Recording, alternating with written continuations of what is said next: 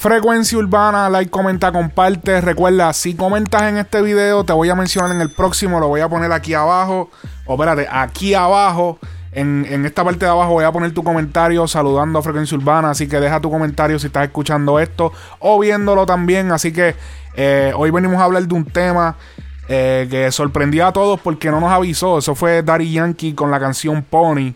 Eh, que él la lanzó de momento. Aquí no hubo una indirecta de nada. Eh, que lo recuerde, no, no vi ningún tweet que él pusiera de algo de un pony o lo que sea. Así que esto fue una total sorpresa para todo el mundo. Eh, luego de aquella controversia que hubo con el tema problema, Darían que optó esta vez por irse con con un cero mercadeo, vámonos, tú sabes, vámonos a tirar el tema y punto. Vamos a salir con el tema y ya, no le demos hypeo al tema. Que pienso que eso es bueno, eso es bueno porque el, siento que el hypeo que le dieron tanto al, al problema eh, fue lo que causó aquella controversia tan grande. No sé si le benefició al tema. Habría que ver los números. Eh, pero definitivamente esto fue una mega sorpresa. En este tema vemos eh, que Dari Yankee vuelve Daddy Yankee vuelve el concepto como que explícito. Él había dejado como que un poquito al lado, como que el hacer temas como que muy muy doble sentido. Sí, él tiene los temas, obviamente no son este súper lestos, pero súper este, limpios, pero eh, él había dejado un poquito atrás el, y no solamente él, el género en general, como que habían dejado atrás este estilo de música como doble sentido. hoy en día o se hace bien explícito o se hace este limpia. ¿Entiendes? No sea como que ese, ese doble sentido, como lo que es esta canción del Pony, que es como a lo mejor la gente, porque es que también hay mucha gente fanáticos nuevos que a lo mejor lo ven y dicen, ah, pero como que el Pony, obviamente es el doble sentido, claramente, no estamos, no, no, no quiere decir como que, ah, sí, sí, vente y en este Pony, o sea, obviamente. Eh, pero yo creo que desde, wow, desde cuando Yankee no hacía música así como que doble sentido. Vamos a escuchar un poco del tema y después les sigo hablando. Vamos, vamos allá.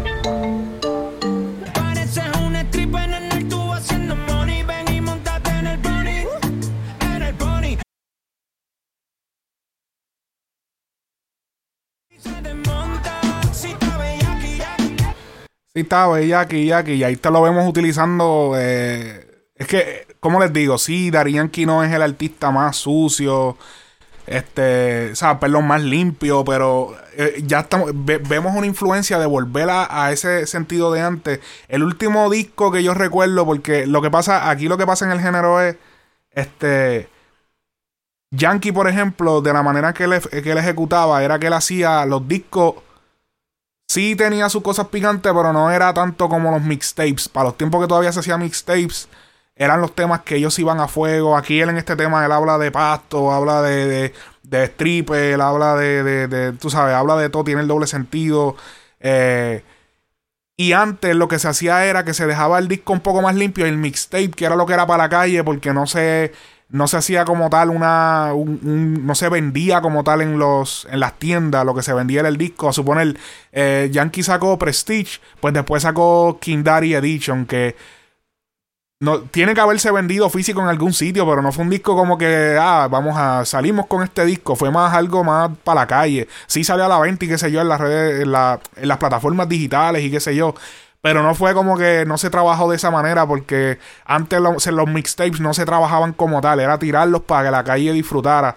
Por eso era que los mixtapes, en los remix también eran así, que no se trabajaban como se trabajan ahora, que van y hacen ruedas de prensa, van a entrevistas y hacen todo esto para los remix. Antes los remix eran este, para la calle. Vamos, por eso fue que, por ejemplo, en Gastazón, como hablamos los otros días en un podcast con. Que ya hablé en un podcast con Too Much eh, Ganstazón, por ejemplo, fue un tema que, el remix fue para la calle porque fue para tirarle a Don. E, era, un, tema que se sabía que no era como que para hacer números, o, para ese tiempo los números eran radiales, no se pensaba ni siquiera en los números de YouTube, ni, menos las plataformas de, escuchar música, porque eso ni existía, o si no estaban en su infancia. Eh, Así que era, era más algo para que la gente lo tuviera en los carros, no se cuantizaba, no se cuantizaba nada, nada se contaba. Era tira eso para allá y vamos a mandar, le mandamos caliente. Y eso andaba en todos los carros sonando. Cuando iban a los paris, los paris la gente se sabía todos esos temas, se sabía los cortes de los remix y, y así era que se movía. Pero ahora la cosa ha cambiado un poco.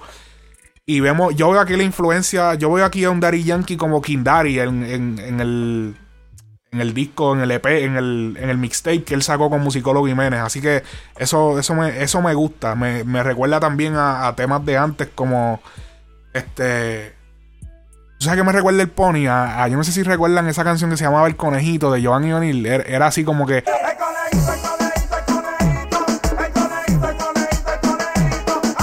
Antes todas esas, esas canciones así eran como que bien jocosas. Antes el que sabe, el que está escuchando esto y es de la vieja, sabe que era como que antes todos los temas eran jocosos, eran como que tenían algo que, fuera como que doble sentido, jocoso, los chanteos bien cabrón, y así eran los temas de reggaetón todos, casi todos antes. Si se querían pegar, así era que tienen que hacerlo.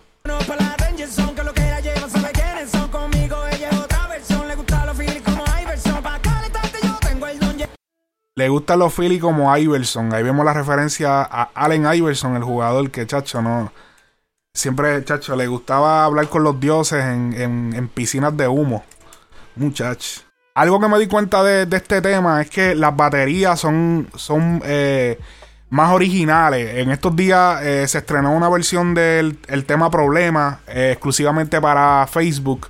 Y en esa versión Looney de Looney Tunes hizo las baterías. Looney eh, en el dúo de los productores Looney Tunes era el que usualmente hacía baterías. Así que él le metió como que las baterías clásicas del reggaetón a ese tema. La gente, hubo gente que escribió como que, ah, no, pero si suenan igual, tienes que escuchar el tema completo. Ve al Facebook oficial, al fanpage de, de Daddy Yankee, escúchalo. Es diferente. Sí, no es como que cambiaron el tema completo, pero tiene la yo pienso que ese era el tema que tenía que salir, porque no le hicieron un mega cambio, pero sí las baterías son las originales de reggaetón, porque ahora como que las baterías que están usando, perdón, que están usando para entrar a los playlists y eso, es como que es como si fuesen. Son baterías de, de reggaetón. Usan el snare, el, el, como que el kick y el snare, pero no le, no le hacen variaciones. No es profundo, es clarito. Es como.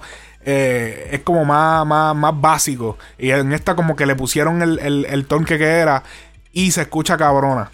Eh, esa, eh, me, dio risa que un side note es que esa canción de Problema, la que tiraron por Facebook, es este.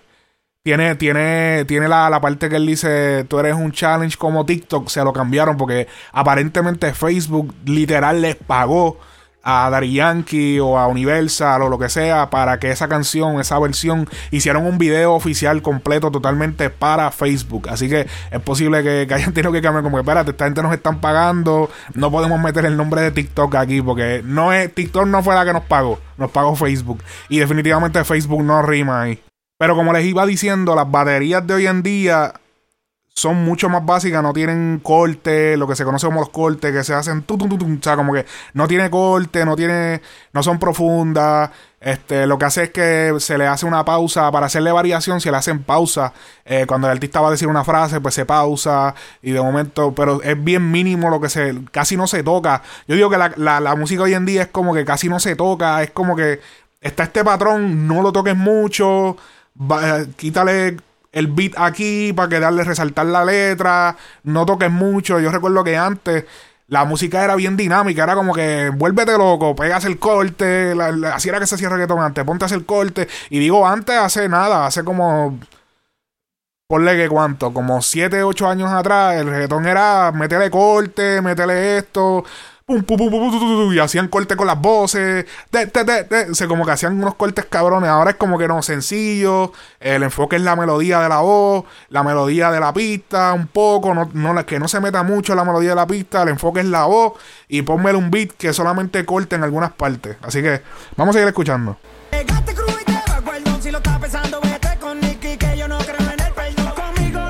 Obviamente mencionó a Nicky, pero obviamente no, no es que tira era, no creo en el perdón, o sea que no perdona, no perdona ninguna, se las lleva a, todas. Eso es lo que quiere decir.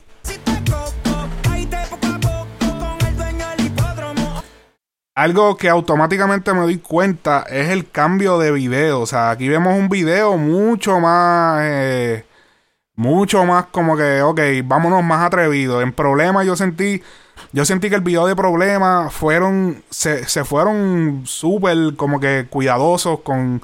Sí, el video brutal, pero este es como más atrevido, más las mujeres, más. Se nota. es que se no, es que es increíble el, se, nota el, el, cambio como que espérate esto aparentemente no funcionó de esta manera vámonos así pero en verdad se la aplaudo hizo y cambió la, la, la vuelta hizo otra cosa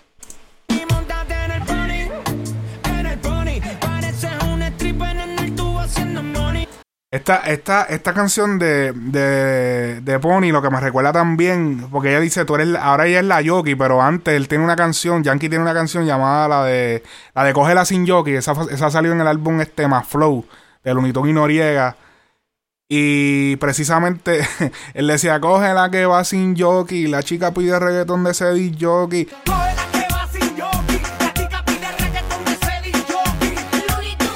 Entonces, aquí es él como que volvió a traer ese concepto de lo de la yoki y toda esa vuelta.